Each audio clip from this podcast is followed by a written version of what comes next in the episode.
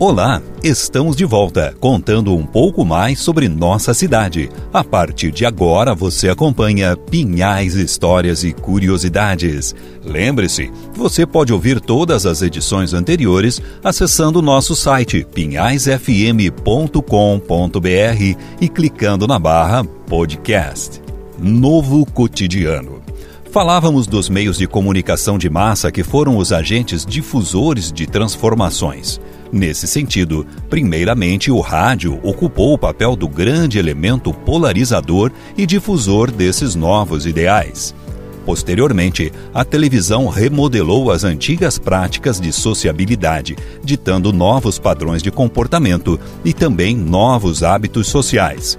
Essas transformações, promovidas pelos meios de comunicação, engendraram mudanças substantivas nas relações interpessoais cotidianas. Em vários aglomerados urbanos, de maior parte, essas mudanças se sucederam logo após o final da Segunda Grande Guerra.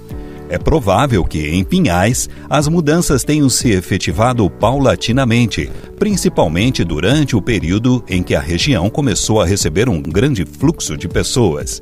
Nesse sentido, essas mudanças no cotidiano dos pinhaienses implicaram no abandono de antigas práticas, como a realização de bailes em que predominavam o fator familiar e outras transformações que ocorreram. Mas isso é assunto para a próxima edição.